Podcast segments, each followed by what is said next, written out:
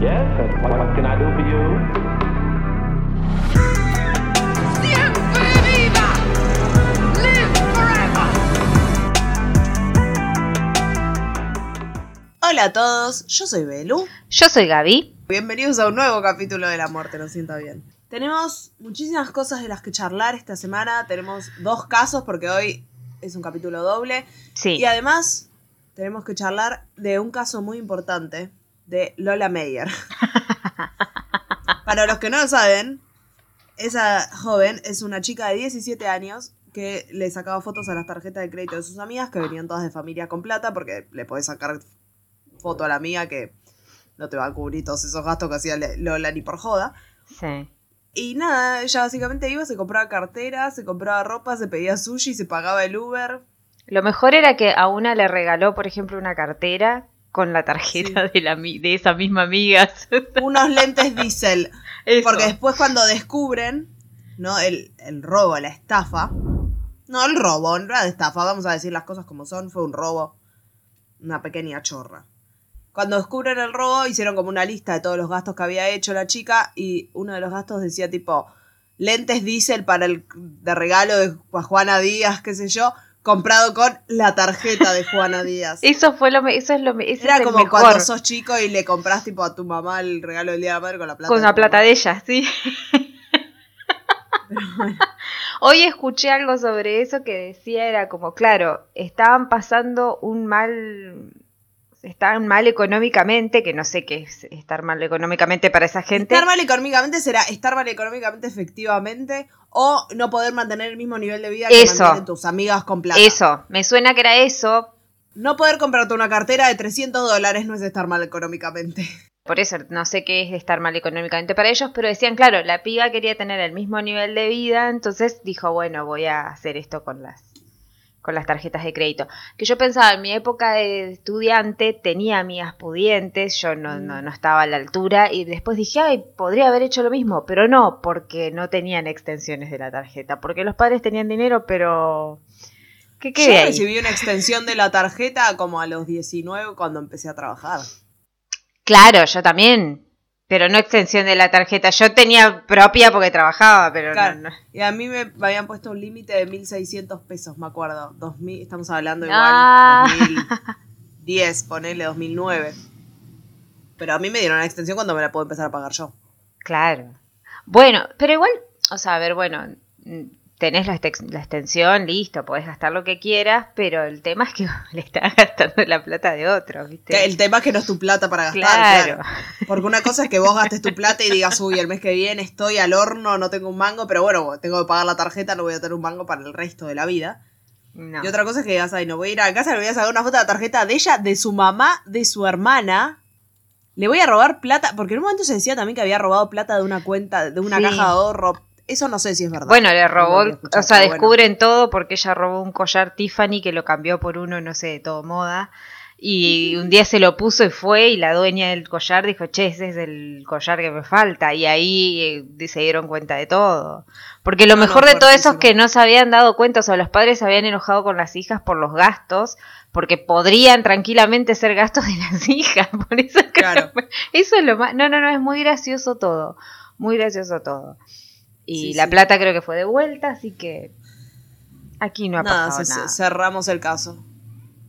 Como tenemos, como es una niña con plata, no es una chorra hija de puta, no Ay, hay que no, bajar no. la edad de, de imputabilidad por ella. No, no, para ello no. Es, es solo una niña cleptómana con un problema. Claro, tiene que ir pobre- al psicólogo. tiene que ir al psiquiatra, sí, sí, sí, pobrecita. No es el mismo caso si fuera un chico pobre. Oh, robando. Ay, por Ahí favor. sí. Ahí- preso de por vida. Ahí gatillo fácil, siempre. Por favor, ay Dios. Mejor dejemos de hablar de esto porque me voy a Qué polémica. Pusimos así de golpe.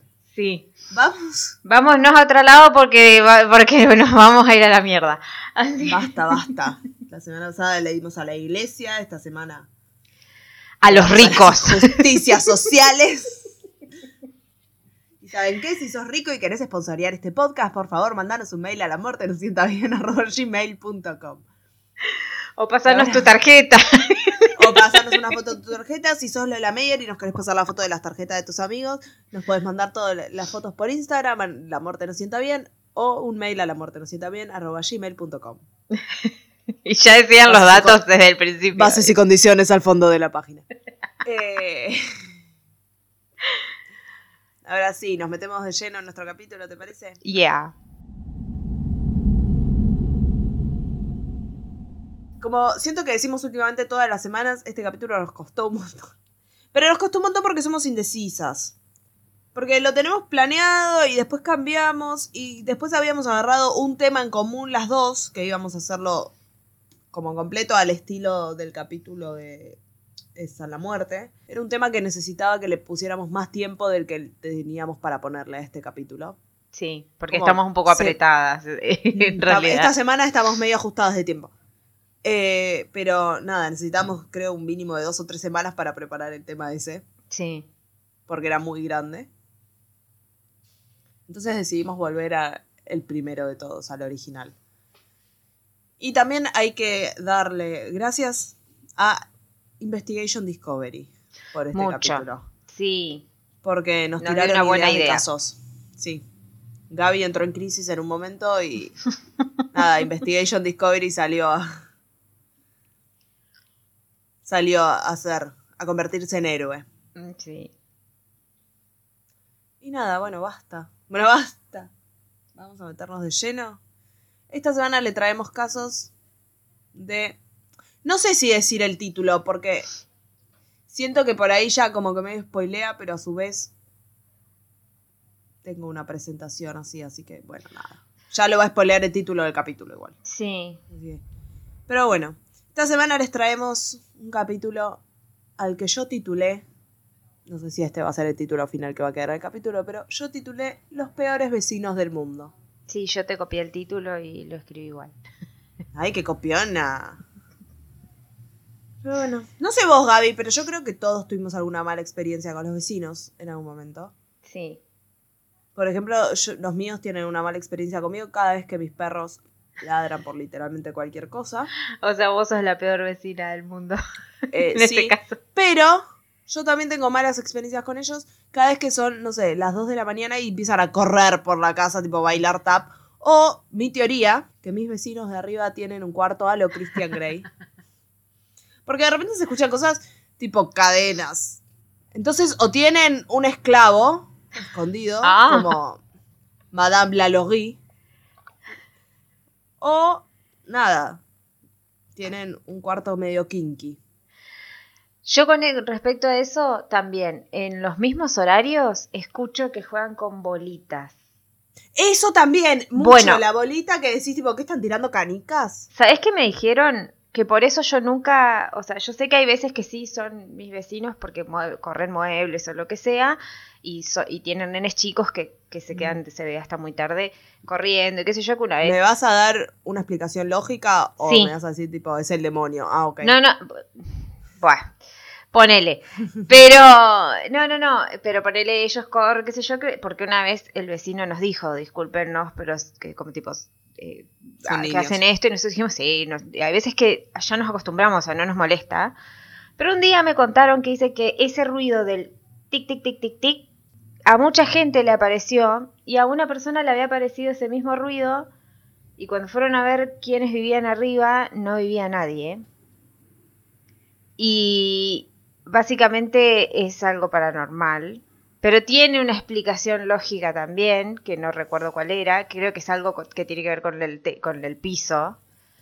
Eh, pero por las dudas yo no voy a preguntar si juegan con bolitas arriba, porque ya veo que es el demonio. No, mentira, porque ya dijimos que el demonio no era malo. ¿Qué significa escuchar bolitas en el techo? Googleé ruido de bolitas. El conocido como golpe de ariete es el origen de este sonido. A veces durante la noche podemos escuchar un sonido extraño similar a canicas cayendo en el piso de arriba. Tranquilo, no estás enloqueciendo. Se trata del sonido de las tuberías en los techos de las viviendas. Eso. Este efecto de sonido, como de, cari- de canicas rodando, es el fenómeno físico llamado golpe de ariete y fue descubierto hace varios siglos. Eso, eran las cañerías, Eran las canerías todo este tiempo y yo pensando que eran cadenas. Sexo sadomasoquista. Sí, yo me acuerdo. Me ac- Me acuerdo que, porque me acuerdo que alguien lo había, contado, lo había contado y yo me quedé re asustada porque yo escuchaba lo mismo y dije, uy, por las dudas no voy a preguntar. Y había una explicación lógica, pero por eso cuando me dijiste, ¿tenés una explicación lógica? Te dije como ponele, porque no me la acordaba bien, pero me acordaba más de la parte satánica de todo. Mm, Este sonido es causado por la presión. El agua avanza por las tuberías y es desacelerada de repente, provocando que la energía se concentre y se genere un pico de presión más alto. El líquido sigue avanzando hacia la salida ya cerrada y al chocar las moléculas de agua se dirigen hacia atrás donde el aire contenido se expande por los bordes de la cañería y hacen que tiemble provocando el particular sonido.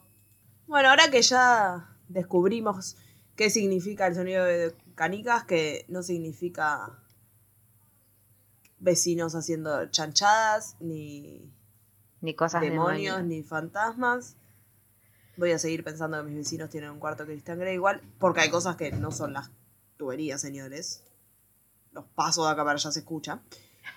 Vamos a meternos en el caso de hoy, Sí. en los casos de hoy, porque, nada, para el capítulo de hoy les trajimos dos historias de vecinos que es mejor perder que encontrar. Ok. Para mi mitad del capítulo les voy a hablar del crimen de Lauren Giddens. Y no quiero hacer demasiada introducción porque no quiero spoilear mucho. Pues siento cualquier cosa que diga va a ser como un spoiler, así que vamos a meternos de una. Lauren Giddens nació el 18 de abril de 1984, hija de Bill y Karen Giddens. Era la mayor de tres hermanas. Después de ella venían Caitlin y Sarah, y según todos, era muy buena hija, muy buena hermana, apasionada por todo lo que hacía, le gustaba leer y amaba estar con su perro Butterbean. Pero lo que más amaba era ayudar a los demás. Quería trabajar de algo que fuera útil para los otros, digamos. Sí. Después de secundario se mudó al sur, a Georgia, para ir a la universidad y después de graduarse empezó a estudiar para convertirse en abogada en la Universidad Mercer. Porque vieron que en Estados Unidos es como que haces, te graduás como con un título intermedio y después Mm. vas como a la escuela de derecho, a la escuela de medicina, no sé cómo es ese tema. Claro. Pero Loren sentía que el, de- o sea, el derecho a convertirse en abogada iba de la mano con esto que quería hacer, que era ayudar a, su- a los demás. Sus amigos, de hecho, solían llamarla El Goods, porque era como rubia y linda y usaba mucho rosa.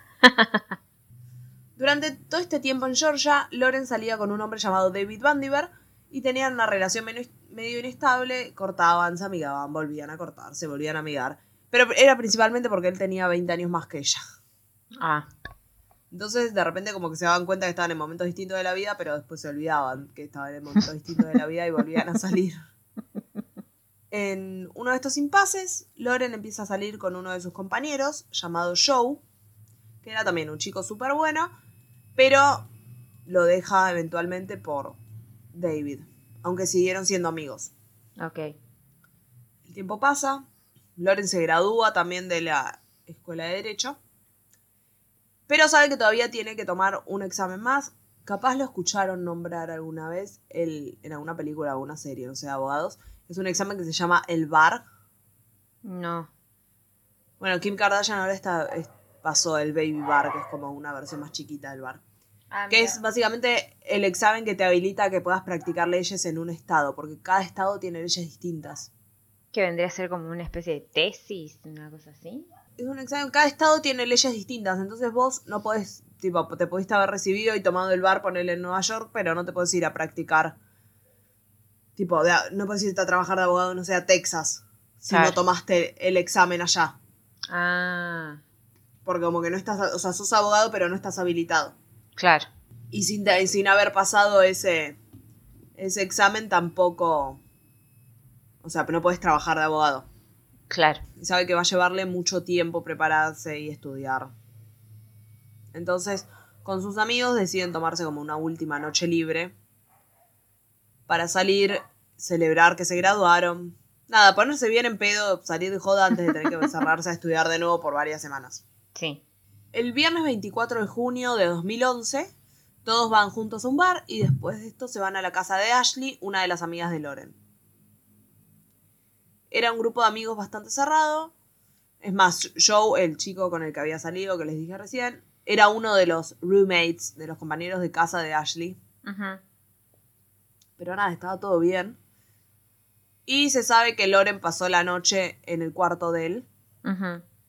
Pero él, como es un caballero, Como que no habló de si pasó algo o no, tampoco viene al caso. Pero se sabe que estuvo ahí esa noche. Claro. Algo que también se sabe es que Loren le dijo a sus amigos que creía que alguien la estaba acosando. Pero nadie la tomó muy en serio. Chicos, igual si alguien viene como con preocu- preocupada porque dice, no, me parece que me están acosando, capaz tómenla en serio. Sí. Pero nada, lo que decían ellos es que no la tomaron en serio porque Loren era así. Era como que sol- como era linda y ese yo solía tener como Mm. varios pibes atrás, entonces ellos lo tomaron más para el lado de nada. Hay un chico que gusta de mí, me está acosando, pero como de exagerada de ella, no de que estuviera hablando en serio de que efectivamente alguien la estaba acosando. Claro. Aunque lo que ellos no sabían es que esto no, esta no era la única vez que Loren había hablado de algo similar. Hacía más o menos un año le había dicho a su hermana que creía que alguien había entrado a su departamento, Mm, porque en más de una ocasión había vuelto a la casa y había algo que estaba fuera de lugar, ponele. claro. Y también lo había dejado medio pasar porque capaz no era que algo estaba fuera de lugar, sino que nada, llegaste y, che, yo este vaso lo dejé acá, no me acuerdo, bueno. Creía que no, pero no sé. A la mañana siguiente, ya sábado, todos empezaron a irse del departamento en el que estaban porque se quedaron toda la noche ahí. Y Ashley dijo que no la vio a Loren irse. Pero Sí. que cuando habló con Joe, Joe le dijo tipo, sí, no, se fue temprano a la mañana. Ok. La familia de Loren sabía que en las semanas siguientes iba a estar medio incomunicada por este tema de, Del de estudio. quedarse estudiando. Claro. Pero después de varios días sin ningún tipo de contacto, la hermana de Loren llama a Ashley para ver si ella había visto o había hablado con su hermana. Ashley le dice que no, que ella había estado estudiando, que no había hablado. Intenta llamarla, pero nadie la atiende. Entonces al día siguiente decide, y la familia también le pide, que vaya al departamento de Loren para ver si estaba todo bien. Porque Ashley además tenía una copia de la llave. Mm, La chica va con su novia al departamento y al llegar ven que estaba el auto de Loren estacionado en la puerta del edificio. Sí. Y como que al principio tuvieron un momento tipo de, bueno, está todo bien, está el auto acá. Pero después es como, bueno, pero si está el auto acá, ¿por qué no está atendiendo? Porque puede que no atiendas en el momento, pero después ya, en algún momento, alguna vez vas a ver el teléfono. Claro. Van hasta el departamento, tocan la puerta y nadie atiende. Ashley ahí contó que tuvo un mal presentimiento y que lo mira al novio como diciendo, Claro. acá, algo vamos a ver acá que, no sé, tengo miedo de lo que podamos llegar a ver acá adentro cuando entremos. Pasaron al departamento y a simple vista no se veía nada raro. En la mesada estaban las llaves y la cartera de Loren. Arriba de la cama estaba el celular de Loren. Y la laptop también estaba ahí. O sea, todo se veía normal. No estaba nada tirado. Pero estaba todo menos Loren. Otra cosa rara también que les pareció es que Loren, al día siguiente del que fue Ashley a la casa, se iba a mudar a la casa de su novio David, el viejo. Sí. Y nada, había algunas cosas guardadas, pero no estaba como una casa que, de la cual se iban a ir al día siguiente. Claro. Que ya tendría que estar todo casi guardado si te vas a mudar un día después. O sea, había algunas cosas guardadas, pero la mayoría no. Se quedaron esperando un tiempo en el departamento por si ella había salido a correr, porque era de salir a la mañana temprano a correr. Dijeron, bueno, capaz se olvidó las llaves, qué sé yo, vamos a esperar a ver si. A ver si vuelve, pero nada, pasan un par de horas y ella no volvía. Y ahí es que deciden llamar a la policía. Todos sus amigos y conocidos de ella de ahí de la zona empiezan a buscarla como activamente, incluido uno de sus vecinos, Steven McDaniel, que en un momento habla con la policía y les dice tipo, no, capaz salió a correr y alguien la secuestró. que a ver, tampoco es un pensamiento que decís, bueno, no es tan ilógico, pero ¿por qué tu primer pensamiento también es, no, capaz salió a correr y alguien la secuestró? Pará, capaz se cayó y se quebró una pierna. Sí, o capaz se fue y no, no dijo nada. O sea, es como. eh, o capaz, no sé. No, no, no. Aparte, es como. Una cosa es que los amigos piensen, che, si no hay nada, esto pasa, Mm. qué sé yo, che, algo le pasó, que es gente que la conoce, pero un vecino Claro que que diga el eso. vecino. Eh, la policía llega, empieza a revisar el departamento, empieza a revisar el auto de ella Y empieza obviamente a entrevistar a todos los conocidos de ella. Sí. Como que nadie quería admitirlo en voz alta, pero todos lo primero que pensaron fue si a ella le pasó algo fue o David el novio o Joe el exnovio. Porque además, tipo, Joe en teoría había sido la última persona que sabían que la había visto. Claro. Porque había do- dormido en el cuarto de ella. Y que dijo que se había ido temprano. Claro. O sea, Ashley no la había visto llegar, el otro le dijo como sí, sí, se fue temprano, qué sé yo. Sí. Por su lado, en su entrevista, David, el novio, dijo que hacía días que no hablaba con Loren porque él había estado de viaje con sus amigos en California. Se había ido como a jugar al golf. Y los detectives estaban tipo, pero ¿no la llamaste para decirle llegué? Y Sí. David, no. Después, pero no la llamaste, no sé, para hablar de que estabas muy contento de que se iba a mudar con vos. Y David, como, no, no era el tipo de relación que teníamos. No se mandaron mensajes ni nada. Él estaba como concentrado en el viaje de sus amigos y creía que ella estaba como metiendo, metida en la mudanza y en su estudio. Claro. Además, recordemos, David era viejo. Va, viejo. Era un cincuentón. O sea, capaz ni, ni usaba el teléfono. No, pero aparte a veces no necesariamente, o sea, no todas las relaciones son iguales. Capaz es como, si vos sabés que la persona además está preparándose para un examen y que además está por mudar, es como, bueno, hablamos tipo el día que nos mudamos, Claro. nos comunicamos. y vos no y estás, además. Por eso. Y a veces también no querés joder o algo. Entonces es como, bueno, che, cada uno termina con lo suyo y cuando nos vayamos a mudar, ahí te escribo. Claro, además fueron yo. un par de días, o sea, fueron un par de días. Entiendo que le pueda llamar la atención a la familia, pero tampoco es que era un noviazgo en el que no se hablaron por dos meses. Tal cual, tampoco es que había pasado mucho tiempo. Podés pasar Claro. uno o dos días sin hablar con alguien. Nosotros porque somos unas pesadas siendo amigas que hablamos todos los días. Pero hay con gente con la que no hablamos todos los días. O sea, Sí, sí. yo creo que eso si a mí me pasara y, y revisara mi, mi WhatsApp con, con mi novio sería así. Porque si fuera por él, él no escribe. Él no avisa. Y, y, y a veces las preguntas son tipo, yo lo mío es un, ch- un chorizo y él es sí. No. Claro. Solo me manda tipo un emoji de un subte cuando está volviendo.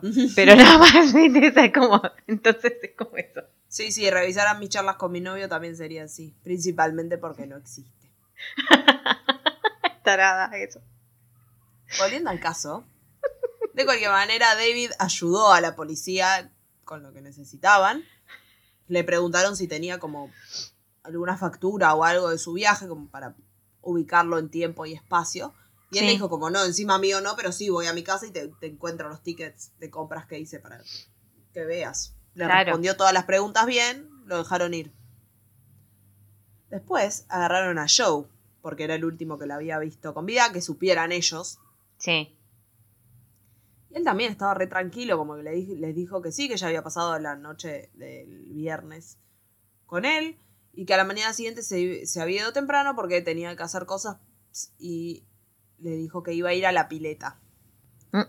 Ahí se meten a chequear los movimientos de la cuenta bancaria de Loren y sí, efectivamente había un gasto hecho como para un club de campo de la zona, Sí. que era como que ella sacó un pase para la pileta ese día, el sábado. Ah, ok. Ah, Tiene ella el- iba a ir a la pileta. Ella, Entendí claro. cualquier sí, no, sí. ella, ella iba a ir a la pileta. Se iba temprano porque quería irse a la pileta. Y en el auto también encontraron un ticket de un McDonald's o algún local de comidas rápidas que era del sábado de la noche. Entonces ya es como, bueno, tenemos margen de que durante el sábado al menos estuvo haciendo cosas. Claro. Después de hablar con los amigos y todo, la policía también se puso a revisar la computadora de ella y encontraron que lo último que hizo el sábado de la noche fue mandarle un mail a David que Sí. le decía que estaba nerviosa porque creía que alguien había intentado entrar a la casa la noche anterior mientras ella no estaba. Ok. No era la primera vez que hablaba de este tema, que recordemos. Sí. Y lo mismo. Que lo también. mismo, tal cual. Mientras revisaron dentro del departamento, no encontraron nada que indicara algún tipo de lucha, algún tipo de situación violenta. Estaba todo normal, estaba todo limpio. Sí. Entonces decidieron ir a buscar también por afuera, por el edificio más que nada, para re- nada, revisar todo. Claro. Y tan pronto llegaron a la zona de los tachos de basura, sintieron un olor bastante particular que no era olor a basura. Mm, Y los policías ahí dijeron como... Nada. Ya, ya sabemos que vamos a encontrar. acá". sí. Sí, sí, sí. Así que abrieron uno de los tachos y adentro había dos bolsas negras. La primera tenía efectivamente basura. La segunda, ya cuando la agarraron, era pesada. Y el Mm. sheriff, Randy González, dijo, tan pronto la agarré, ya sabía que adentro iba a haber algún tipo de restos humanos. Claro. Al abrir la bolsa, encontraron el torso de una mujer blanca. Solo el torso, ninguna otra parte del cuerpo. Mm. No había brazos, no había cabeza, no había cintu- no había caderas, no había piernas, nada. Eh, por el momento decidieron como mantenerlo, no en secreto, pero sí de manera discreta. Claro, hasta saber que- quién era el, claro, de quién era el torso. sí. Ya había como algo de prensa dando vuelta, no querían Mm. que nadie se enterara, no querían decirle a la familia tan, tipo, che, tenemos un torso porque no podemos confirmar que sea esta chica. Sí. Entonces decidieron como, nada, no decirle nada a nadie, quedárselo entre ellos nada más hasta que tuvieran más información. Pero una cadena de noticias chiquita lo escuchó y salieron a dar la noticia en la tele. El tío de Loren, que vivía en otro lado, se enteró y llamó a la familia para ver cómo estaban ahora que habían encontrado un cuerpo. La familia todavía no sabía nada. Se enteró porque el tío la llamó y les dijo como, che, ¿cómo están? Que encontraron un cuerpo. Esto me hace acordar. Perdón, pero me hace acordar que una vez mi mamá había, mi mamá vive en Entre Ríos y se vino para mi casa y estábamos, no sé qué estábamos haciendo y mi tía iba a darle de comer a la perra y al gatito que tenía mi vieja y le mando un mensaje que dice, ¿este es tu gato? Y le mando una foto de un gato muerto que efectivamente era el gato de mi mamá. ¿Vos me estás jodiendo? No sé si podía contar esto, pero no importa. El papá de Loren, volviendo al caso, Sí. el papá de Loren, que acababa de llegar a Georgia porque tan pronto llamaron a la policía y vio que la hija no aparecía, se subió al auto y manejó como 12, 13 horas para llegar. Fue directo a la policía, ya sabiendo que habían encontrado un- el cuerpo, un cuerpo en realidad, y le dijo al jefe de policía, tipo, quiero identificar los restos que encontraste. El policía le dijo, no, no me parece buena idea, no quiero que lo hagas. Y el padre insistía que quería hacerlo y el jefe le dijo como, no, yo soy padre, no quiero que si llega a ser tu hija, el último recuerdo que tengas de tu hija sea esa imagen. Mm. Qué, bien de, de este señor. No, sí, sí, sí, está bien. Entonces, Igual, igual también viste que, qué sé yo, hay gente que necesita ver por última vez. eh, Pero, no tenés bueno. un cuerpo, tenés un torso. No, ya sé, por eso, pero o igual. sea, no tenés cabeza, no tenés piernas, no tenés brazos, no tenés nada. O sea, tenés un, un par de tetas y una panza. Ah, ya. No, pero es verdad, hay gente que necesita igual, ¿eh? Tipo, ir a ver, porque qué sé yo, no sé, está bien, es un torso, pero capaz hay Pero este para mí marcas quería nada más para saber si era la hija o no. Por eso, Porque por eso. Eventualmente lo convencen de que no vaya a identificarlo y el hombre acepta y le dice como, bueno, no, gracias. Está bien. Hacen el análisis de, de- de ADN. Entonces hacen el análisis de ADN y comprobaron que efectivamente el torso que encontraron en la basura era Loren de 27 años. Yo creo que lo peor que debe ser es que si, si encontrás un cuerpo de, de- de un, familiar, ya sea tu hija o lo que sea, eh, ya de encontrarlo muerto es un espanto, encontrarlo en partes, no me puedo imaginar. El, Eso me parece, debe de parecer lo peor. Porque tanta hazaña, digamos, o sea, con... Sí, sí, no sé. Ahora que ya tienen una confirmación, hacen como un anuncio oficial. Y Sí. mientras esto pasaba, un canal que estaba haciéndole notas a los amigos de ella, a los vecinos, todo, agarra a Steven, este vecino que les dijo como no, capaz salió a correr y la secuestraron. Sí, Y nada, le estaba preguntando, hablando como cómo era ella, cómo es ella, y él le decía como no, sí, estudiábamos los dos derechos, era re buena vecina, bla, bla, bla, bla. Y en un momento le dicen, bueno, ¿y cómo estás ahora con la noticia de que encontraron un cuerpo? Y él tiene una reacción rara. Está el video, Ay, lo quiero ver. espera, te lo voy a poner y lo voy a subir a Instagram. Sí. Este chabón hace como cuerpo y se queda mirando a la nada. Y empieza a parpadear mucho en un momento, ¿lo Sí, viste? sí, sí, sí. Y, después queda como que tartamudea se... y le dice como me tengo que sentar y se va a sentar solo al cordón de la vereda a mirar la nada. Sí, Es muy raro, es muy raro. Eh, la policía ve esta reacción y dice como qué onda porque nada, no es amigo, es el vecino. Te Claro. puede llevar bien, pero tampoco vas a tener la misma reacción que un amigo cuando te dice tipo, che, encontraron el cuerpo de Pepita. Claro, te podés sorprender y podés decir, Claro. uy, no, y, que, y después te quedas como pensando, pero la reacción que tiene a mí me suena a tipo, como que encontraron un cuerpo. A mí no me suena a... En mi cabeza así es como actúa una persona que acaba de descubrir que encontraron el cuerjo de Alien. Entonces vamos a victimizarnos un poco. Eso. Eh, Sí, pero la primera reacción, la primera reacción es, ay, no. Sí, sorpresa. Eh, la policía se acerca a él y él nada, seguía mirando la nada. Entonces tuvieron que golpearlo. Va, no golpearlo, pero sí es como que le apretaron tipo los nudillos contra el esternón. ¿Ah? ¿Por y qué? tenía un nombre. Ese esa maniobra tiene un nombre. Y como que eso lo sacó del trance en el que estaba. Porque le hablaban y no respondía como a ningún tipo de estímulo vocal de parte de la policía. Cuando logran destilarlo, le hicieron control al delete. Eh, lo llevan a la comisaría para empezar a interrogarlo. Y si antes pensaban que era raro, acá lo confirmamos. Uy. Porque no importaba qué tan detallada fuera la pregunta que le hacían, él todo respondía sí, no. Y estaba sentado como muy derecho y quieto, y con las palmas de las manos apoyadas en la mesa y muy derecho y quieto diciendo sí, no. Nada, empiezan preguntándole cosas sobre él, como qué haces, de qué vivís, bla, bla. Él les dijo que hacía unos días que no salía de la casa porque estaba estudiando también para el bar Sí. porque era compañero de facultad de Loren, además de ser el vecino. No era de grupo de amigos, pero estudiaban juntos. Eh, le dijo que a Loren hacía varios días que no la veía. Eh, nada, bla, bla, bla. No sé cómo llega la charla a que él les cuenta a los policías que era virgen. No sé cómo se da esa. esa charla, pero le dice como, sos virgen, no sé, no creo que el policía le haya preguntado, tipo, ¿alguna vez cogiste? Eh, él le dijo que se estaba guardando para el matrimonio. Y más tarde acepta también como darles un tour de su departamento. Tuve como una, como una re- algo, pero lo voy a contar después que lo hagas. Bueno. Eh, la policía acá entra, empiezan a revisar y en un momento ven en el placar preservativos. Es como, Sí. pero pará, no era virgen. O sea, nos dijiste que eras virgen y estabas guardando para el matrimonio. ¿Por qué tenés preservativos? Por si las. Pero se está guardando para el matrimonio. O sea, les digo específicamente, se guarda, no es que no la pude por la vida. Es por circunstancia. Eh, porque además vive solo. No es que vivía con alguien y decís, ah, no, era de cosa. No sé, capaz practicaba como ponérselo. No sé, estaba solo, no sé. Cuando le, le preguntan, tipo, che, ¿por qué tenés una caja de preservativos? Y le dice, ah, no, los robé de algún departamento en el que me metí. ¿Eh?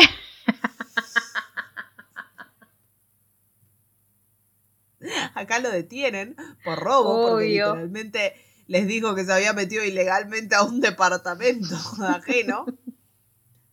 Y a la par estaban también otro grupo de policías analizando el departamento de Loren de manera más exhaustiva porque ahora que hay cuerpo confirmamos que, que hay crimen. Sí. Entonces dicen, a, ple- a simple vista no se ve nada, vamos a hacer una prueba con luminol. Para los que no lo saben, el luminol es un líquido que se usa en criminalística que es para encontrar restos de sangre. No sé qué reacción química hace, pero lo tiran en un lado y si hay sangre, por más que la hayan limpiado, va a brillar. Y dicen que cuando hacen esta prueba, la bañera se prendió como si fuera un arbolito de Navidad. Uh.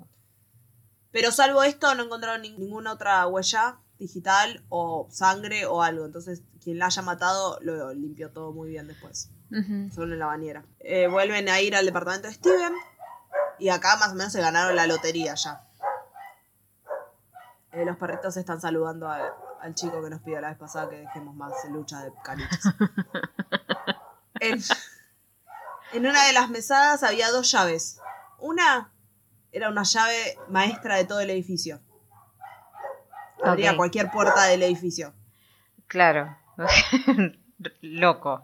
Miedo. La otra era una llave, de, una llave del departamento de Loren. No sé cómo la consiguió, pero la tenía. Así que confirmamos que la persona que Loren creía que se metía en su departamento, que la acosaba, era Steven. Mm. su vecino de hace tres años que le invitó a salir una vez y ella le dijo que no porque tenía novio. Ay, Dios. Claro, él pensaba tipo, amo a Laura, pero esperaré hasta Pero el esperaré hasta el matrimonio. matrimonio. Qué temón. Hagamos juntos este crucigrama. Ya la la la, la la la la la. Dejemos lo otro para mañana. Esa parte no la sabía. Y después decía tipo, no voy a robar esa flor, quien la destruya no seré yo. Mm, Bueno, volviendo al caso, porque llevamos como una hora de grabación Sí. todavía queda el tuyo. El edificio tenía un hombre de mantenimiento y este hombre tenía un cuarto con todas las herramientas que usaba. Acá adentro encuentran un serrucho que después determinaron que tenía sangre y carne de Loren. mm. Cuando lo entrevistaron, el hombre de matrimonio le dice, yo no tengo la puta idea de dónde salió ese serrucho, mío no es, yo no lo compré. Pero ahora que sabemos que Steven tenía una llave maestra, la policía dijo, este lo compró y se lo metió a- Al chabón, claro. Porque además, encontraron el packaging del serrucho en el departamento de Steven. Ay, es un terado. Es el criminal más estúpido del mundo. Podría entrar directo a nuestra lista de, de criminales tarados. Y bueno, la cara también que tenía en el video. Como frutilla del postre también encontraron ropa interior del, eh, encontraron ropa interior de Loren en el cajón de él. Mientras lo arrestaban, esta vez bajo el cargo de asesinato en primer grado, la policía también se llevó su computador y su cámara digital para analizar. Para esta altura, igual todos estaban seguros de que Steven había sido el culpable, pero el fiscal tenía miedo que, como no tenían evidencia física, tipo huellas o algo que lo linkearan a él directamente con el asesinato, pudiera llegar a zafar porque en teoría toda la evidencia que tenían era circunstancial. Porque él podía decir, no, a mí alguien me vino y me puso estas cosas en el departamento. De la misma manera que vos creés que el serrucho se lo puse yo al chabón, capaz que Claro. el chabón y me puso todo a mí. Exacto. Porque él tiene llave de los departamentos también. Amo que todos tenían llaves maestras. Como el encargado tiene llave de todos los departamentos. Sí. Claro, pero este pibe, no. No, este pibe no era encargado de nada, este pibe había conseguido la llave de alguna forma. Además, el caso este empezó siendo como un caso por el que iban a ir por la pena de muerte. Mm, Entonces como que no tenían margen para error. claro. Después en el medio sacaron la pena de muerte. ¿Por qué? Evidencia circunstancial. Sí. Y dos, esto, los juicios por pena de muerte suelen ser súper lentos y tardan muchísimo. Claro, y acá nada, querían, querían condenarlo rápido. Querían que Sí. esté preso rápido. Entonces sacaron la pena de muerte del medio. Como les dije, se habían llevado la compu y la cámara. Y en la computadora encontraron fotos de Loren. Y no sé cómo pudieron determinar, por alguna prueba de gente que sabe hacer investigaciones con computadora, que no es mi caso, pero que mientras él tenía abiertas las fotos o el perfil de Facebook de Loren, al mismo tiempo miraba videos porno de tortura, de sadismo y ese tipo de cosas. Mm, También encontraron pornografía infantil. Y en la cámara encontraron un video que también está y lo voy a subir a Instagram, que es como si él hubiera puesto, no sé si te dijera, la cámara era un palo o estirado la- la- el brazo con la cámara y filmaba por la ventana de Loren, tipo entre las persianas, mm. como para ver, supongo que estaba haciendo ella, si el departamento estaba vacío. Al principio del juicio, Steven pensaba que iba a salirse con la suya, pero una vez que vio que tenían el video este de él espiando a la casa de la otra, estaba como no. Vio que estaba al horno.com Claro. y ahí hizo un trato con la fiscalía. Lamentablemente, el trato sacaba del medio el cargo por pornografía infantil, que le podría haber dado 30 años de cárcel solo eso. Sí. Pero se declara culpable del asesinato y en un escrito confiesa todo lo que pasó esa noche. Tim McDaniel fue al departamento de Loren a las cuatro y media de la madrugada del domingo, usando una llave que tenía y se quedó mirándola mientras ella dormía. Ay, qué miedo. Con esa cara que tiene además. Estaba usando una máscara y guantes para proteger su identidad y no dejar huellas, y mientras se acercaba a ella, una de las tablas de madera del piso hizo ruido, crujió y la despertó. Dijo que ya se quedó como tranquila mirándolo y le dijo como muy amablemente, te podés ir a la mierda de mi casa, gracias. Pero antes de que pudiera hacer algún movimiento, se le tiró encima y empezó a estrangularla. Para mí ya había ido pensando en matarla porque Sí. en medio de la lucha, ella le saca la máscara y le dice como Steven, por favor, para. Obviamente él no paró, la ahorcó hasta asegurarse que estuviera muerta. Después la llevó a la bañera y la dejó ahí adentro por horas mientras pensaba qué hacer con el cuerpo. Mm. Hizo sus cosas durante el día, fue a comprar entre otras cosas el serrucho eh, y volvió a lo de Loren alrededor de la medianoche para de- desmembrarla. O sea, la tuvo todo el día En la bañera. en la bañera. Una vez que cortó el cuerpo, tiró las piernas, va, tiró tipo todas las extremidades menos el torso en la basura de la universidad que estaba cruzando la calle. Y el torso la tiró en el edificio. Volvió, limpió a fondo todo el departamento y unos días después se unió al resto de las personas que estaban buscándola. Mm. Pensó que había cometido el crimen perfecto. En su confesión dijo, es difícil explicar por qué maté a Loren e intenté esconder todo como lo hice.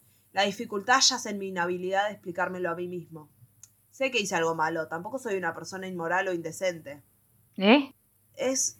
No lo encontré, lo busqué y no encontré el audio de Virginia Lagos diciendo, no, no, no, vos no sos una boluda, vos sos una hija de puta.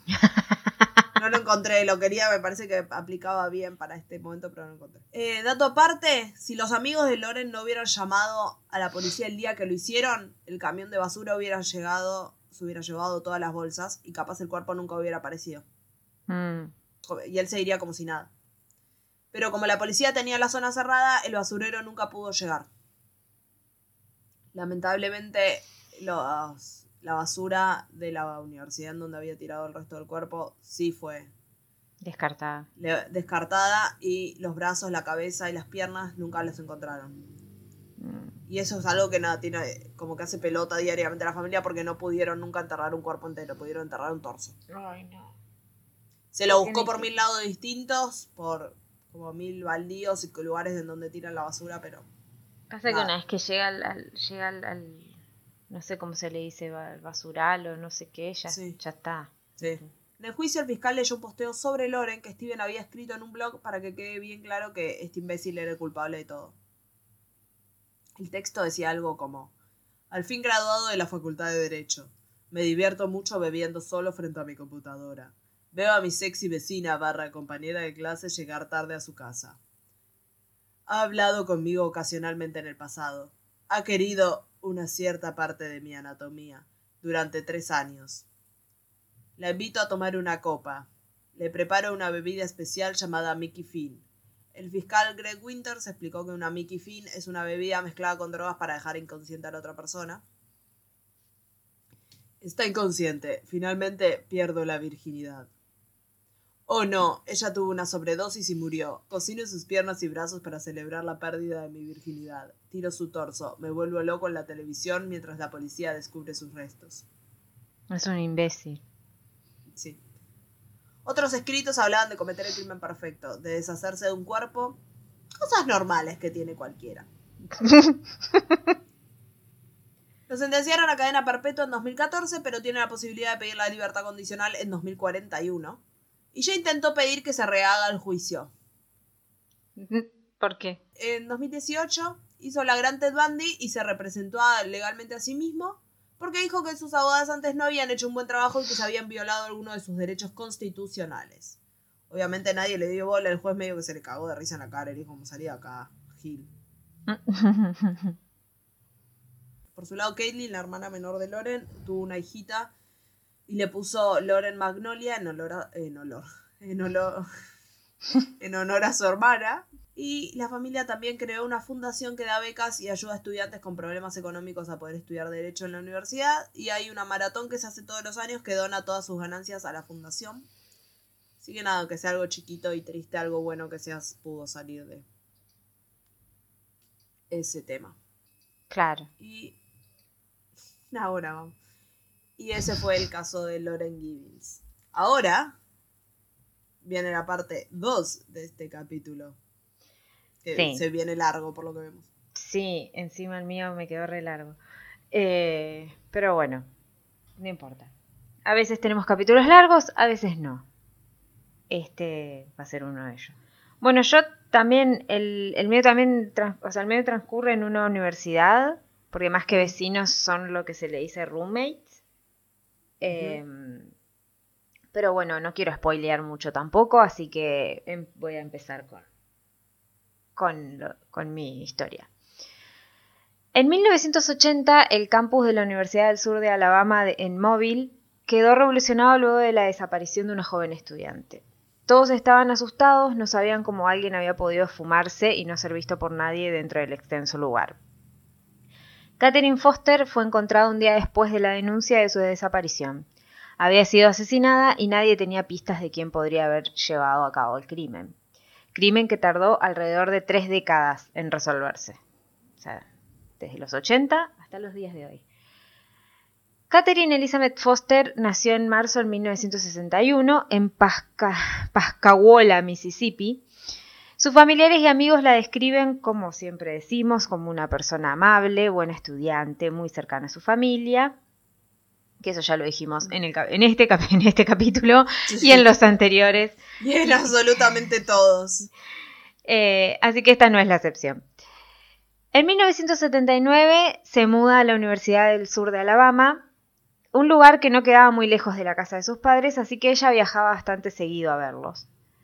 Ese año ella estaba cursando el primer año de la universidad, le iba muy bien en sus estudios, tenía un novio que se llamaba Jake, que, te, que también era muy... Que, me olvidé de ponerle el apellido ahora que me estoy dando cuenta, pero bueno, se llamaba Jake Bueno, se llamaba Jake.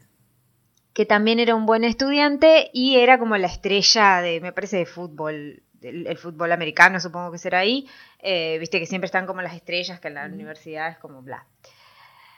Además, Susie, una vieja amiga de su ciudad, se había mudado a la misma universidad para también estudiar, entonces las amigas estaban como muy contentas porque eran amigas se ve que desde, hace, desde muy chicas.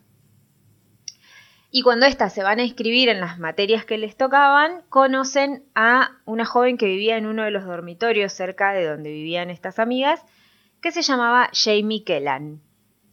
Charlando, las tres descubren que habían crecido en la misma ciudad, o sea, en- nunca me sale el nombre, pero es Pasca... Pascagola o algo así. Y entonces se hacen amigas, las tres. Salían de compras, iban al carnaval, que el carnaval allá se llama, era como Mardi Mardi, Gras. que siempre me... ca- Nunca, nunca investigué bien qué hacen o por qué se llama así o a qué se Ese que refiere se o qué sé yo. collares. Pero se ponen collares, sí, sí, sí. Así que bueno, es ese. Seguramente lo van a reconocer por eso. Y también las amigas como que se juntaban mucho y lo iban a ver jugar al novio de, de Catherine. Eh, como que hacían varias cosas juntas. Y eso. La tarde del 21 de febrero de 1980, las amigas tenían planeado salir de compras después, después o antes de clases, o sea, en- como en un receso, una cosa así. Y se iban a encontrar en el estacionamiento, cerca del auto que tenía Jamie. Esperarían a Susie y se irían a comer y luego a hacer compras. Pero cuando llega Susie, llega y encuentra solamente a Jamie. Y esta le dice que Catherine salió con ella de- del edificio, pero que le dijo que tenía que ir a buscar algo a su dormitorio y no había vuelto. Y dijo, como la estoy esperando hace un montón, lo más probable es que se haya encontrado con Jake, con el novio. Y como que esto no les sorprendió porque muchas veces parecía que cambiaba planes a último momento para irse con él a algún lado. Entonces como las amigas dijeron, bueno, se habrá ido con el pibe, nos vamos de compras. Más tarde, Catherine y Susie co- compartían una clase y cuando llega Susie a la clase ve que Catherine nunca llega, nunca aparece. Entonces, bueno, hijo, capaz se quedó con el novio, Seguía se le hizo tarde, se le hizo tarde, bla, bla, claro, sí. Pero era raro porque era como, por más que ella era muy pegada al novio o lo que fuere, nunca, era como muy buena estudiante, entonces era como, nunca hubiera faltado, a menos que sea algo grave, no sé, como estar enferma o algo por el estilo, o que haya pasado algo. Eh, así que fue en busca de Jake para ver si sabía por qué su amiga no había ido a clases. Lo encuentra, no sé si en una biblioteca, y Jake se sorprende porque le dice que, ella, que él no vio a su novia en todo el día. Y él se enoja y sale a buscarla. Y ¿Por qué Catherine, se enoja? porque él y Catherine se habían peleado hace unos días durante la fiesta esta del carnaval, Ah. porque él se había besado con otra chica. Entonces, ellos en la fiesta habían discutido y ella como que se va sin querer hablar con él. Entonces, las amigas, como ella no había aparecido en todo el día, lo que habían pensado es que se habían reconciliado, entonces por eso también habían pasado tanto tiempo juntos. Pero eh, al saber que, o sea, no se habían visto en todo el día, como que la amiga se empieza a preocupar.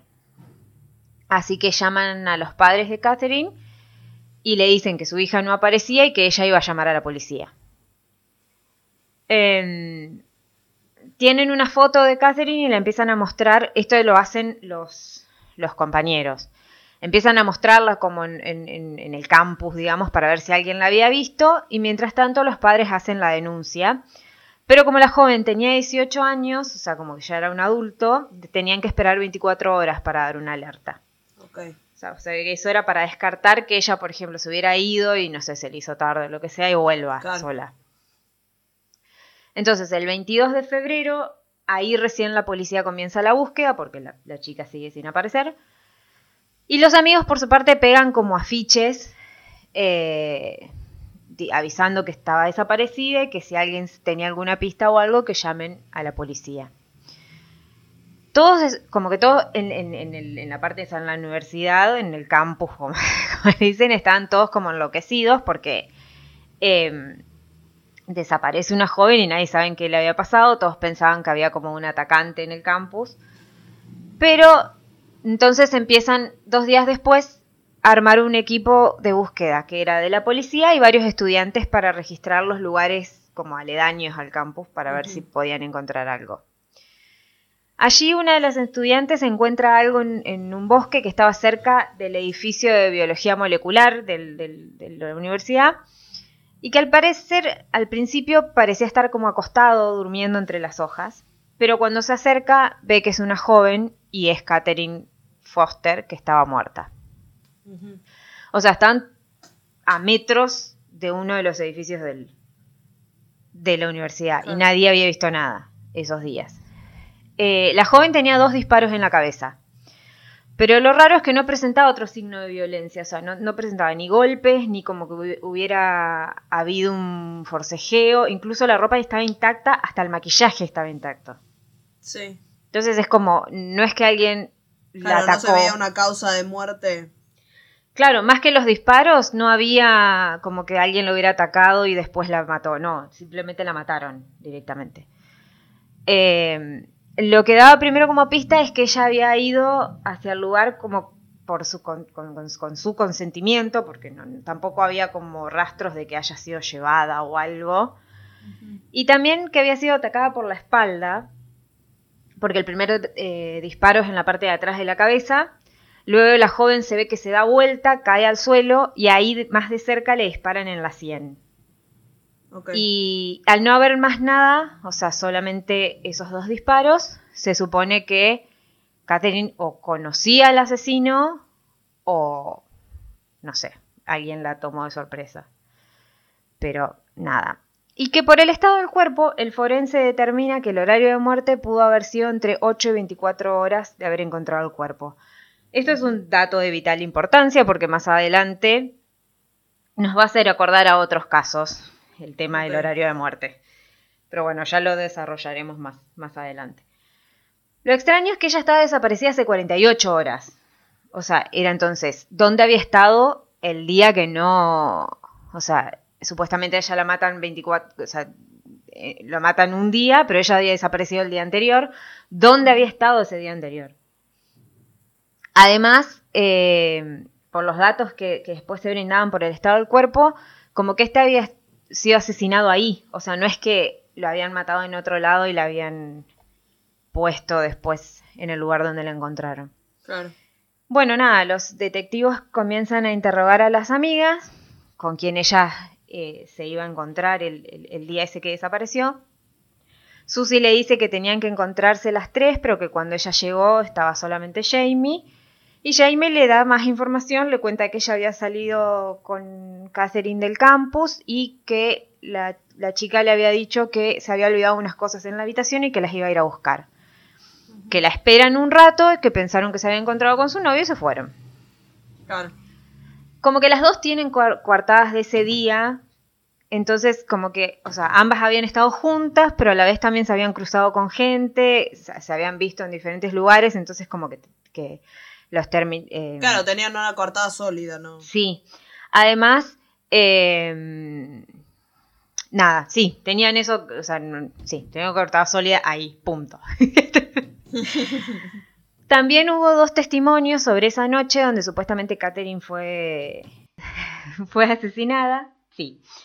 Y fue que un estudiante se despierta a las 2 de la mañana, o sea, a las 2 de la madrugada, porque era asmática y estaba como teniendo un ataque. Entonces, abre la, habitación de su cuarto para poder respirar un poco mejor y en ese eh, momento escucha como dos impactos, como si fuera que alguien, no sé, encendió fuegos artificiales, porque eran como dos golpes como pum pum. Dice que la joven mira desde la ventana, pero no sabía de dónde provenía el ruido Mm. y como la respiración ya estaba mejor, ya se había mejorado, cierra la ventana y se va a dormir.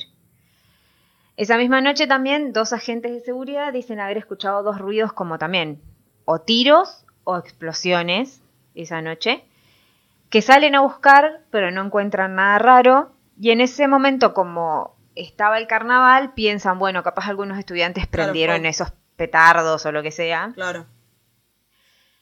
Pero nada, cuando saben de la muerte de esta joven y que tenía dos disparos en la cabeza, es como que empiezan a pensar, bueno, capaz no eran fuegos artificiales. Y dijeron que esa noche habían buscado, pero que no habían, no sabían de dónde provenía el ruido y no habían encontrado nada raro. Teniendo en cuenta los testimonios más el horario que dio el forense, la policía tomó como que la hora de muerte o, la hora del asesinato, más que nada, fue a las 2 de la mañana, dos y media de la mañana. Entonces de ahí comienza la investigación. Se llama al novio de Catherine para interrogarlo.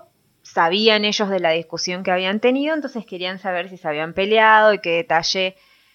Y que le dé detalles de qué, qué hizo el día de la desaparición de su novia. Jake les dijo las clases que, que- que- que tomó ese día, con quién habló, en qué lugares estuvo, y todo podían corroborar que era cierto.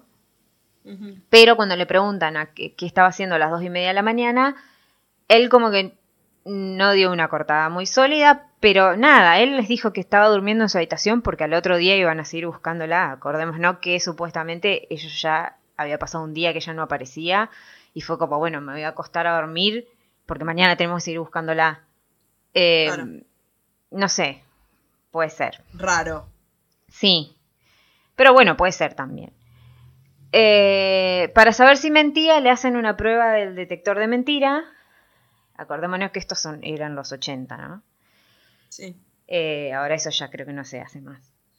Este. Eh, oh, se sí. hace, pero no, no tiene validez tipo en el juicio. Ok. Se- o sea, no, no lo pueden presentar como prueba, les sirve capaz. en el Ah, capítulo Mío próximo, no el de la semana que viene, el de la otra, se hace, de hecho, polígrafo y fue en 2018. Ah, Eh. Se lo hace como para indicar a, a ellos y ayudarlos con la investigación, pero creo que no tiene peso en el juicio, no lo puedes presentar como Como no, prueba. inobjetable. ¿Inobjetable se dice? No lo puedes presentar como prueba tipo, no, mira, acá falló un detector de mentiras, entonces claramente es culpable. Claro. Bueno, esto pasó acá, porque a él se lo hacen y no le, no le va bien, o sea, no le, da, no le sale bien, pero como no tenían otras pruebas de que él fuera, Claro, lo dejan libre. Claro. De igual manera, el detective, como que el que llevaba la investigación, eh, como que no lo encontraba muy sospechoso, porque decía que era como, parecía un joven que, que- que realmente que amaba a su, a su novia, que estaba muy estresado porque, hola, se había desaparecido, había muerto la novia, y como Claro. que puede que la prueba de mentira salga mal por el estado en el que él estaba. Porque, o sea, imagínate que te pase eso. Es que la- el polígrafo tiene eso, va, en realidad lo que te mide es como el... Como los la- latidos del corazón. La palabra, sí, la frecuencia cardíaca. Hmm. Entonces, si vos sos alguien nervioso o estás nervioso en el momento, o sea, podés fallarlo, así como si sos medio un psicópata, podés pasarlo sin ningún problema. Tal cual. Sí, ya hablamos de eso que nosotros saldríamos mal Sí. seguramente. así que- Sí. lo siguieron igual, o sea, como que lo, tienen en vista, pero como que nunca encuentran nada en contra de, él, así que no, como que él no queda como sospechoso hasta el momento. Dos días después de encontrar el cuerpo, se hizo el funeral en la ciudad natal de la chica. Y dicen que fue mucha gente, ya que la joven como que era muy querida. Muchos estudiantes también viajaron desde el campus para ir a, a la ciudad de Catherine y con ellos también fueron Jake, Susie y Jamie, sus tres personas como más cercanas en la universidad. La policía comienza a buscar al asesino de la joven y eh, como al no encontrar pistas, esto como que alarmaba cada vez más a los estudiantes que estaban ahí. eh, dicen que muchos también se fueron de la universidad por, por cagazo, Por supongo. Porque era como alguien atacó a alguien y no saben dónde está. Claro. Y hasta que el 28 de febrero aparece una pista. Al lado de la biblioteca del campus había un lago que llamaban el lago de los patos. Cuando, cuando yo busqué este capítulo, busqué un caso, un capi- eh, busqué el, el- el- el caso en Investigation Discovery y me daba mucha risa cuando está doblado al español porque mm, la persona que contaba decía el lago de los patos y lo decía de una manera que me causaba mucha gracia, pero bueno, nada, era un dato de color. Entonces, bueno, nada, la, la policía va a buscar allí y encuentran un revólver calibre 22 que alguien había arrojado al lago. Ok. O sea, dicen, listo, ya está, tenemos el arma homicida. Examinan el arma, se, fijan la clase de balas y eso dice que tiene como un procedimiento para ver tipo si Sí. cuando fue disparado, supongo que también, no, no sé si los proyectiles, o sea, si los proyectiles habían quedado en la cabeza de la piba o no, no lo sé, pero bueno, hacen como una comparación, hay todo como un- una cosa que se hace y salió que ese no era el arma con el que la habían asesinado. O sea, alguien descartó un arma igual, pero no, no, no era ese Pero no, caso. no es el arma que nos importa. Exacto. Pero bueno, Próximo nada. caso, señor juez. Sí, y nunca, se, nunca sabremos de qué, de qué era ese arma. Claro, no, imp- no importa, no, no- no nos compete ese arma. Así que nada, todo volvía a cero. Los investigadores hablaron con todas las personas posibles, investigaron todos sus antecedentes, y es así que llegan a un empleado del lugar, que creo que es como una especie de conserje, que el, ten- el lugar, así como, como lo que habíamos dicho, como lo que habías contado en el anterior, este como básicamente tenía el control de todo el lugar, o sea, tenía como acceso a todos lados, porque creo que era como de mantenimiento o una cosa así. Y al investigarlo descubren que el empleado tenía acusaciones de agresión, incluso intento de violación. Él se llamaba Ronnie Willis y había visto eh, a una dice que había visto a una estudiante que iba por, qué sé yo, estaba cerca del campus y le ofrece llevarla en su camioneta. Como tal vez era como conocido por todos, la joven dice, bueno, sí, accede y sube, pero cuando sube, él intenta abusar de ella. Ella se defiende y puede salir del vehículo, pero este hombre le dispara en una pierna. Ah, Sí. O sea, no solo intentó agredirla y dicen que bueno, que eso todo era una cagada, sino que también había algo como más raro que eso lo dejaba en la mira de la policía y era que la joven no solo era una estudiante también del mismo, de la misma universidad, sino que era muy parecida físicamente a Catherine. ah, pero ¿acaso capaz este hombre desechó el arma en el lago de los patos? Pues, no lo sé porque nunca, lo- nunca explican de quién es ese arma, No analizaron, creo. Pero nada, la chica igual no era Catherine, era otra muy parecida, pero nada, mm, él tenía una coartada que en ese momento del asesinato estaba en otra parte de la universidad, o sea que era imposible que, que haya sido el que le asesinó, porque lo demostró con tarjetas de horarios, con testigos y otro tipo de cosas, no, sé qué más, Claro, que tenía pruebas de que no fue él. estaba en otro lado. Entonces lo dejan libre y no pueden acusarlo sin más pruebas. Eh, lo que sí no sé es qué había pasado con que quiso abusar a una, una estudiante y le pegó un tiro porque el chabón seguía trabajando ahí. O sea, es como no sé qué onda eso. Bueno, discúlpenme, es un muy buen empleado. Sí, a veces le dispara a las alumnas, pero cosas que pasan. sí, no sé. Pero bueno, así que sin ninguna otra información nueva, el caso quedaba paralizado. Pasan unos años y los investigadores como que, nada, viste cuando se obsesionan a veces con un caso o algo, entonces es como que al caso Sí. lo tienen ahí por cualquier cosa. Hasta que tres años después, el 22 de febrero de 1983, reciben la noticia de que un hombre se suicidó. Pero no era cualquier hombre. Este hombre era uno de los guardias de seguridad del campus, que, era, que había sido uno de los testigos que había escuchado el- el- los disparos. Entonces dicen, bueno, vamos rápido, van a la casa. ¿Y qué pasó? Había un sector de la casa donde ¿Qué pasó? Decilo, Gaby, ¿qué pasó? había un sector de la casa donde el chabón tenía pegado o, o en un escritorio, no sé bien cómo, cómo era el tema, pero tenía como noticias, anotaciones de él, fotos del caso de Catherine. Como las películas. Tipo un hilo rojo que marcaba el Yo me, yo me imaginaba eso, pero en realidad para mí era, tenía tipo cuadernos con anotaciones y cosas. Me imagino el, el meme de Charlie Day, tipo explicando Sí. las teorías conspirativas, ¿viste? Sí, sí, sí, sí. Sí, yo me imaginaba eso, pero supongo que debe ser tipo un escritorio con, no sé, recortes de noticias y, y anotaciones de él, no sé. Entonces como que, nada, era como que el guardia se había obsesionado con el caso. Que está bien, puede ser porque a cualquier persona, hola, nos puede, nos puede interesar algo y tipo guardás como información para ver qué Más- pasó. Más Pero y además, o sea, vos escuchaste los disparos y dijiste como, no, debe ser otra cosa, una boludez, qué sé yo, y después era una chica muerta. Y Por por, ahí te eso. quedás pensando como, pará, yo era guardia de seguridad, capaz podría haberle ayudado a esta piba. andás a Eh, ver. exacto, por eso me suena más a eso porque él había estado ahí, obvio. Y claro, quedás como, habrás quedado como medio traumado de que, che, no pudimos Sí, hacer sí. nada. Eh, pero nada, en la parte alta de la casa descubren una jaula. ¿Qué? Era una habita era, había una habitación que en una parte de esa habitación había como cercado con, con un alambre, tipo desde el piso hasta el techo, como una especie de jaula, donde se encontraba, adentro de esta se encontraba una cama con, eh, no sé, la, la mesa de luz, Adentro un de la montón de cosas. Sí. Y esta jaula la cerraba con un candado.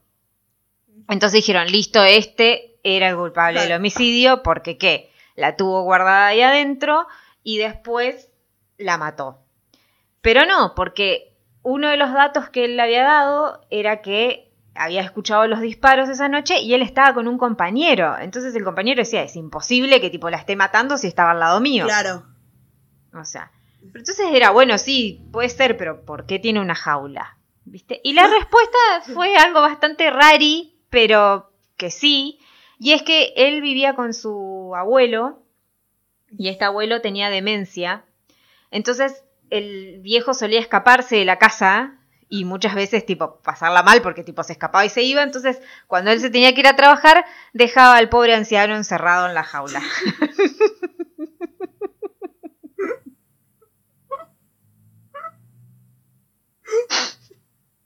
Pobre señor. Se entiende el sentido, pero pobre señor. Igual en la dramatización que vi en Investigation Discovery, el chabón tenía todo ahí adentro de la jaula, ¿eh? O sea, Claro. no le faltaba nada. No sé dónde Eh, hacía eh, pis, Era un pero... cinco estrellas. Claro. Servicio de la jaula. Claro, pero nada, bueno, sí, puede sonar creepy, pero bueno, cada uno, qué sé yo, hace lo que Cada puede. uno con hace su- con su abuelo demente lo que puede. Así que nada, vuelven al principio, no había ningún otro indicio de que encuentren a un culpable. El tiempo pasa y el asesinato de Catherine se había convertido hasta como en una leyenda urbana, Claro. porque una década después, como que los investigadores ganada. seguían el caso. En este caso no, porque no habían encontrado No. nada. Sí, en Eh, ningún caso la década ganada fue.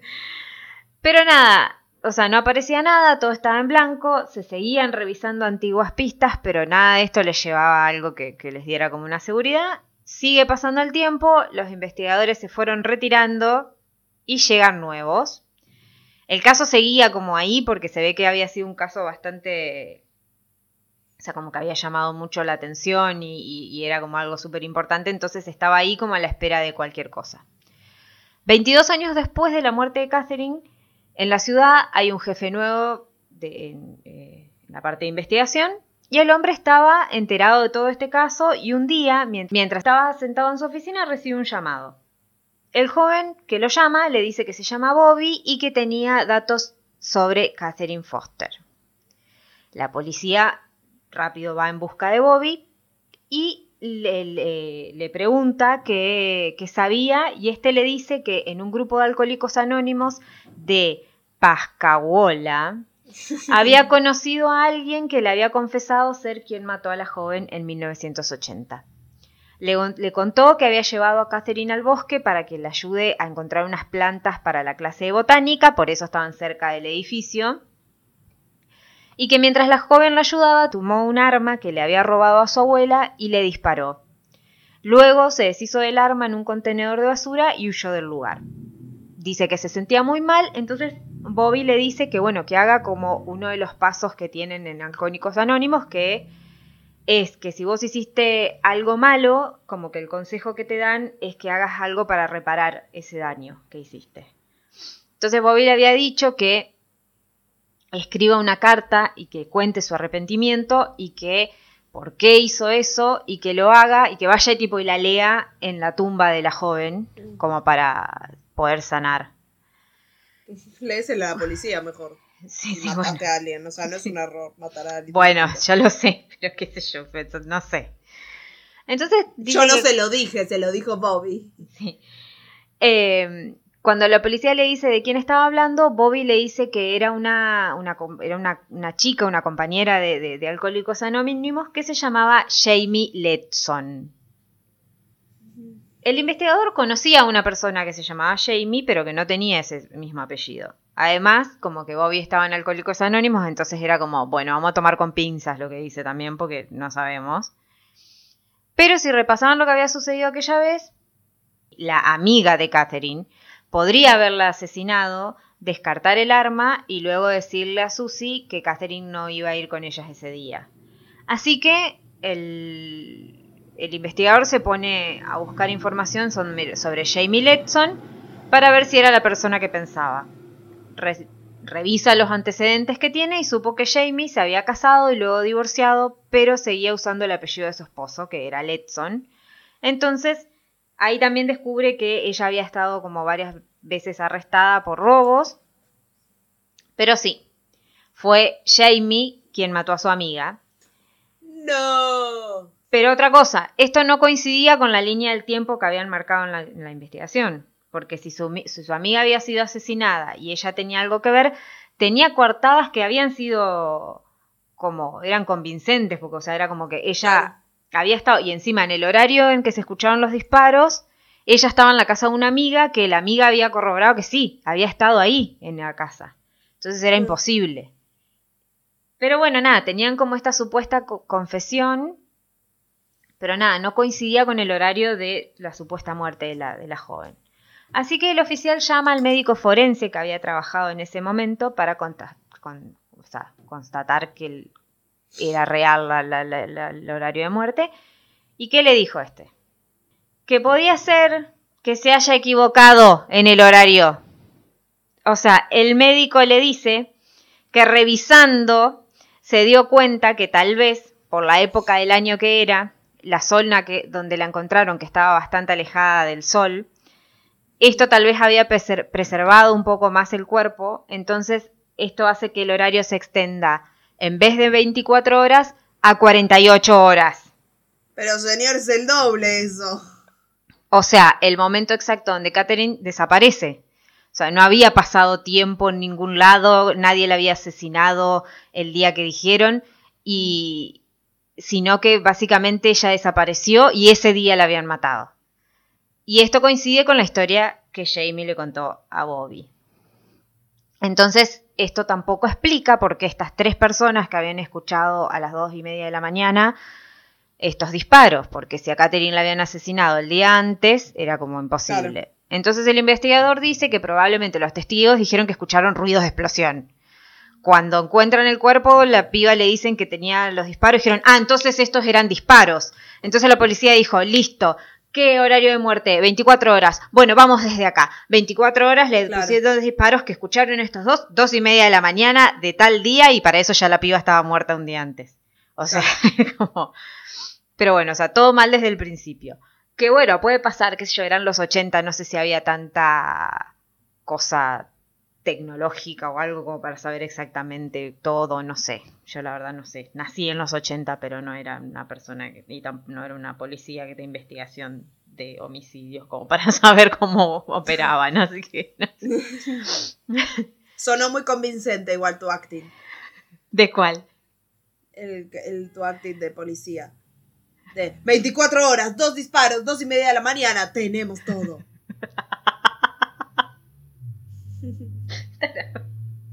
Pero bueno, nada, la única manera de conseguir la verdad era conseguir esa carta que supuestamente Jamie le había escrito a Catherine. Hasta que nada, llegan al padrastro de Jamie, quien les dice haber visto que su hija había escrito algo y que tenía una copia guardada. Esto no sé qué tan verídico es. O sea, si realmente él había encontrado la carta o no sé. Pero bueno, yo elijo creer. Porque esto fue lo que encontré. Eh, Así que nada. El padrastro le entrega el papel al investigador y ahí estaba la confesión que necesitaban. La carta comenzaba así. Quería Catherine, después de todos estos años vengo a ti. Soy yo, Jamie, la chica que se llevó tu vida. Bueno, así empezaba la carta, ¿no? Claro. Eh, ¿El motivo aparente del asesinato? Celos. Jamie estaba interesada en Jake, que era el novio de Catherine, y pensó, eh, quitándola del medio, tal vez tenga una oportunidad. Claro, Bueno, claro. Claro, claro, claro, claro. diría claro, la- claro, claro. Pero nada, bueno, la primera frase de la carta era como clave para resolver el asesinato, así que el 21 de noviembre de 2008 arrestan a Jamie, ahora Letson, y al declarar fue todo como simple, porque parecía que tenía que sacarse un peso de encima que, que llevaba Mm. con, hace años con ella, y dijo que sí, que le disparó cuando ella estaba de espalda, pero al primer disparo Catherine se da vuelta y la mira a los ojos. Y dice que cayó y la cara de Catherine era como de asombro, como que lo que más le impactó fue eso, la cara de la amiga. Y en ese momento escucha como que su amiga sigue con vida, entonces se acerca y le da el segundo disparo, que realmente ese fue el que la mató. Bueno, nada, nadie puede creer que esta amiga y compañera de habitación fue quien había asesinado a la joven, sobre todo los padres, porque dicen que ellos habían estado con ella todo, todo el tiempo desde la desaparición de la hija, que veía cómo ésta lloraba, los ayudaba en la Mm. búsqueda, incluso en el velorio, o sea, habían estado todo el tiempo juntos. Pero bueno, nada, llega el juicio y Jamie se declara inocente. Aunque tenían la carta y además también ella había confesado cuando la arrestaron, ella dijo que quien había matado a su amiga había sido este guardia de seguridad y no ella. El jurado obviamente no le cree y le dice que ya habían hecho ah, investigaciones sobre el guardia de nuevo y que había salido que no, no tenía nada que ver. O sea, era un chabón que no sé por qué se habrá suicidado, tal vez porque murió su abuelo y se sentía culpable de meterlo en una jaula. No sé.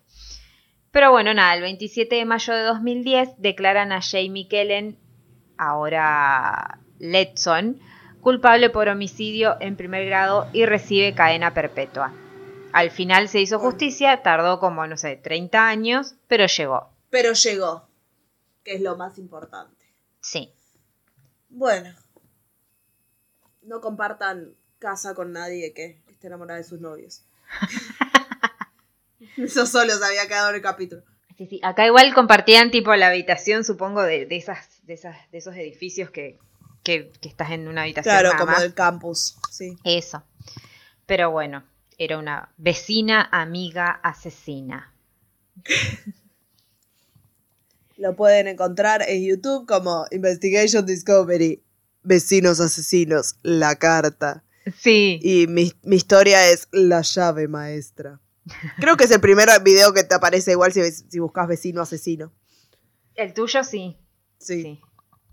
Bueno, con estas bellas historias de vecinos, los dejamos para que ahora miren a sus vecinos como mm, raros. Y con eso nos vamos hoy. Como les decimos todas las semanas, estamos disponibles en cualquier plataforma en la que se puedan escuchar podcast, Spotify, Google Podcast, Apple Podcast. Se suben también a YouTube a la par del resto de, de los lugares, más o menos los sábados al mediodía, aprox. Eh, también tenemos una tienda de Flash Cookie en la que se vende merchandising bellísimo Y si quieren seguirnos en las redes, ver las fotos de los casos y todo eso, los videos, yo voy a subir los videos esta semana de- del caso de Steven McDaniel. ¿A dónde pueden ir a verlo, Gaby? Pueden ir a arroba la muerte nos sienta bien en Instagram y también si nos quieren mandar, eh, qué sé yo, para que hagamos casos y también si nos quieren mandar para que recolectemos las historias. historias de, de- de ustedes Estaremos Eh. recolectando historias por seis meses. por seis meses. sí. Es a la muerte nos sienta bien arroba gmail.com. Y bueno, eso fue todo por hoy. Nos volvemos a encontrar la semana que viene con otro apasionante caso Eh, sí, de True Crime. sí. Adiós. Adiós. Yes,